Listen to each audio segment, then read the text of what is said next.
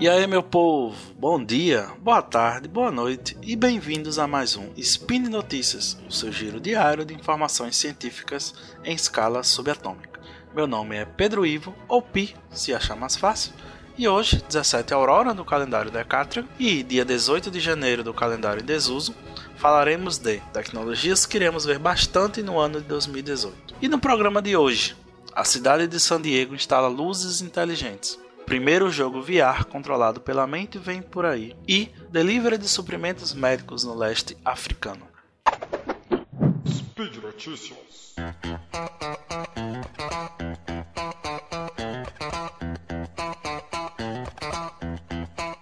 Todo ano, centenas de videntes aparecem na TV, no rádio, na internet, fazendo previsões sobre os acontecimentos daquele ano que se inicia. Na tecnologia não é diferente disso, e hoje traremos algumas notícias sobre as áreas que estarão bem em alta no ano de 2018. O primeiro artigo, escrito pela Tecla Perry, fala das luzes inteligentes que estão sendo instaladas na cidade de San Diego, Califórnia. Hoje, já estão instaladas cerca de 50 luzes inteligentes por toda a cidade em fase de testes.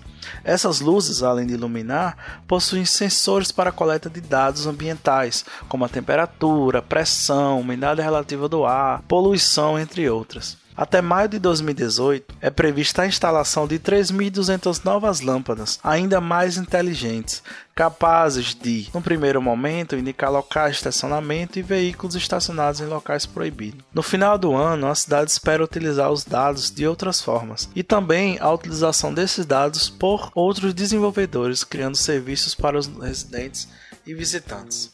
De início, a cidade pretende aprender que locais possuem maior tráfego e acidentes para redesenhar rotas, melhorando a vida de motoristas e pedestres. A cidade de San Diego possui o sistema Shoot Spotter, que localiza automaticamente fontes de tiroteio. As luzes inteligentes podem facilmente ser conectadas a esse sistema aumentando a área atual de 10 km para limites muito maiores. Os sensores ainda podem detectar outros sons e acionar a polícia para situações perigosas, tais como os vidros quebrados e batidas de carro, além de medir o volume do tráfego, ajustando assim as temporizações dos sinais de trânsito. Austin Ash, que é o gerente geral da Current para cidades inteligentes, afirma que este é só o começo, pois grande parte dos dados coletados estarão disponíveis publicamente e a cidade permitirá que os desenvolvedores criem aplicativos baseados nesses dados. Alguns aplicativos já foram desenvolvidos em hackathons, como por exemplo um aplicativo que identifica uma rota a pé mais silenciosa para aqueles que, como eu, adoram conversas enquanto caminham, um cão guia digital para auxiliar pessoas com deficiência visual e um aplicativo que identifica os locais mais quentes na noite da cidade. A cidade também pretende substituir todas as outras lâmpadas da cidade por lâmpadas LED capazes de se comunicar umas com as outras e com isso podem ter seus brilhos ajustados de acordo com o dia, hora e época do ano. Estima-se uma economia de 60% nos custos de energia de iluminação. San Diego será a primeira, mas com certeza não será a última. Atlanta já está com seu projeto em andamento e Singapura também quer começar a instalar as luzes ainda esse ano. Vale salientar que outras cidades também já possuem redes de monitoramento. A mais conhecida delas é Londres, mas nenhuma delas possui esse tipo de sistema inteligente. Como palavra final, Ash ressalta que a maioria dos dados serão públicos, e aí que está a beleza da coisa, qualquer um pode usar esses dados. Imagine então o que pode sair de bom nisso, e nós podemos também imaginar o que pode sair de mal com esse excesso de monitoramento nas nossas cabeças. A tecnologia dos óculos de realidade virtual, os famosos VR, veio para ficar. Quem não escutou isso em 2017, não é verdade? Vários jogos foram lançados, várias aplicações e tudo mais, né? Eu confesso que nunca me interessei muito sobre eles, mas tenho, curiosidade de jogar um dia, quem sabe, né? A melhor utilização que eu vi foi escutando Meia Lua Cast com o nosso psicólogo favorito, o Rigoli que ele fala da sua experiência com a realidade virtual no tratamento de pacientes. Eis que vi esse artigo escrito pela Elisa Strickland. O artigo fala do primeiro jogo VR controlado pela mente e fala do início do jogo Awakening, onde você é uma criança presa num laboratório do governo e vê uma variedade de objetos piscando espalhados pela sala. Você parece um cavaleiro Jedi, com poder da mente, levanta um objeto, gira, derruba em cima dos outros.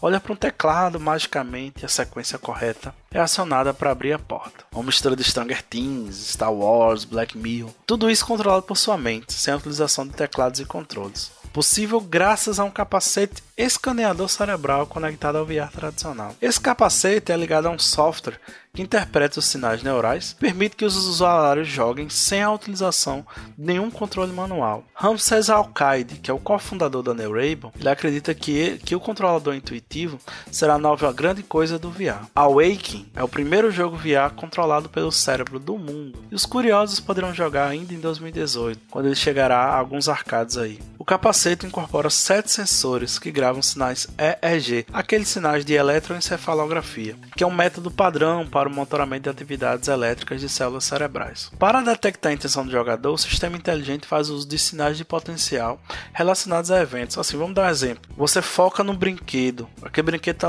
tá piscando com uma determinada sequência de luz. O seu cérebro ele vai registrar o padrão e certos neurônios vão disparar em resposta àquele padrão registrado.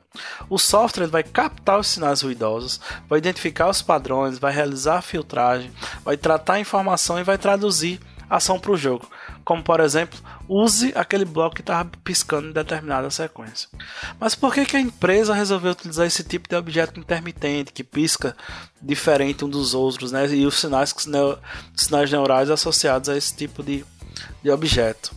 É simples, né? Porque os eletrodos de chãos ERG eles captam com segurança esse tipo de padrão.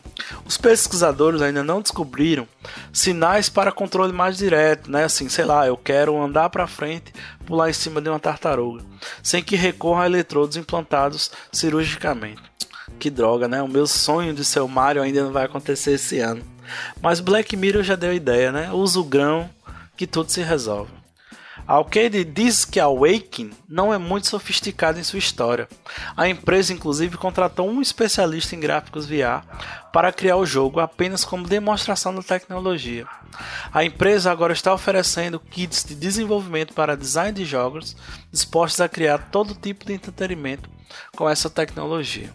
Ele ainda diz que não estão preocupados, ele só vê os jogos VR como uma das inúmeras aplicações de sua tecnologia eles pretendem evoluir bastante e tornar menos intrusivo, diminuindo a quantidade de sensores, quem sabe incluindo eles nos fones de ouvido tradicionais.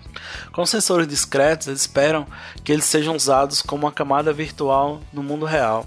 A tecnologia permitiria que a intenção do usuário fosse utilizada sem a necessidade de usar um smartphone, gestos ou comando de voz.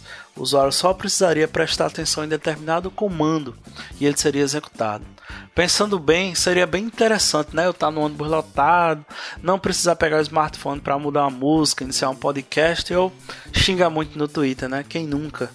Vamos ficar de olho, né? Nas novidades que vão vir por aí. Em 2017, né, a gente para finalizar, que outra tecnologia subiu muito, a gente viu muito, né, cada vez mais. Eu penso logo nos drones, né? Principalmente no final de uma, uma competição desportiva que teve ali. É, eles foram utilizados das mais diversas maneiras. Os mais simples, né, ensaios fotográficos, casamentos. Eu assisti umas competições muito legais, a Drone Racing League, né, que é corrida de drone em primeira pessoa. Recomendo que vocês assistam, a gente vai deixar um link aí também.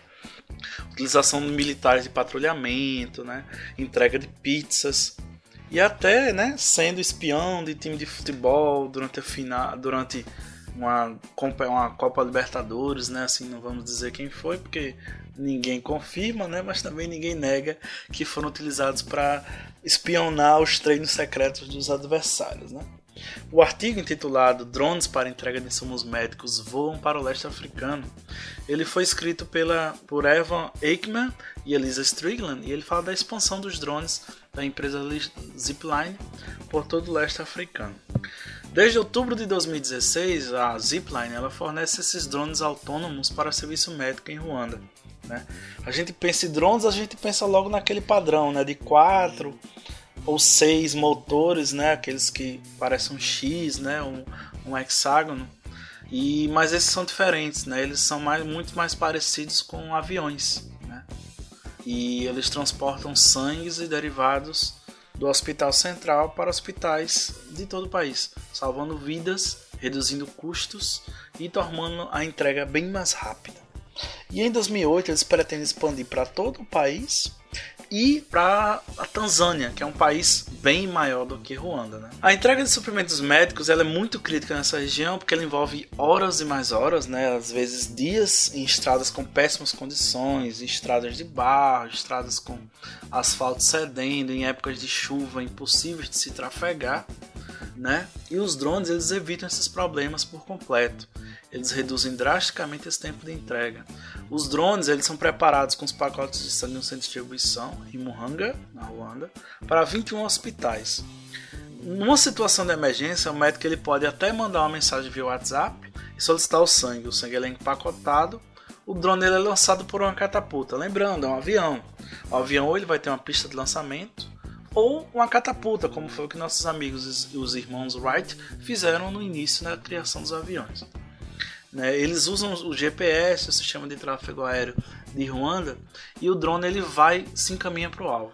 Quando ele chega próximo ao destino, o solicitante ele vai receber uma mensagem para sair. Então o drone ele solta a carga que cai com a ajuda do paraquedas. E logo em seguida ele volta para a base. Né? A vantagem é porque ele não pousa e aí o recebedor vai ter que decolar ele novamente. Então é muito mais fácil de você trabalhar com esse tipo de sistema. Ele volta para a base, a bateria é trocada e um novo pode fazer uma nova viagem a partir disso, né? Esse sistema ele auxilia demais os hospitais porque eles não precisam mais ter ter um grande estoque de sangue, porque você pode, também pode perder o sangue, porque ele vai ter seu prazo de validade e tudo, né? Então você vai ter um pequeno estoque de sangue, mas numa situação de emergência, como ocorreu, onde uma mulher ela, ela foi ter seu filho no hospital, tem uma grande complicação após o parto e uma hemorragia muito grande, eles transfundiram as únicas duas bolsas de sangue que tinham no hospital e pediram na situação de emergência, uma ordem de emergência, e foi enviado uma esquadrilha de drones para entregar eles. Por que esquadrilha não um só? Cada um desses drones ele só consegue enviar andar com 1,2 kg de carga. Então foram usados 11 drones, 7 com sangue, 2 com plasma e 2 com plaquetas. Chegou ao destino, foram transfundidos e a paciente foi estabilizada e sobreviveu a essa emergência. Esse sistema ele é bom porque, ele, além de tudo, ele viaja à noite, ele viaja em dias de chuva, dias de ventos fortes, né? E uma nova geração já está sendo trabalhada para que voe mais longe e consiga levar mais carga. Né? O objetivo principal é que ele se torne o principal distribuidor de sangue de Ruanda. Para isso, ele vai precisar de, no mínimo, mais um centro de distribuição e que ele se adapte às condições mais urbanas das, das cidades mais urbanas. Né? Na, já na Tanzânia serão no mínimo quatro centros de distribuição e eles pretendem, além do sangue, entregar outros insumos médicos.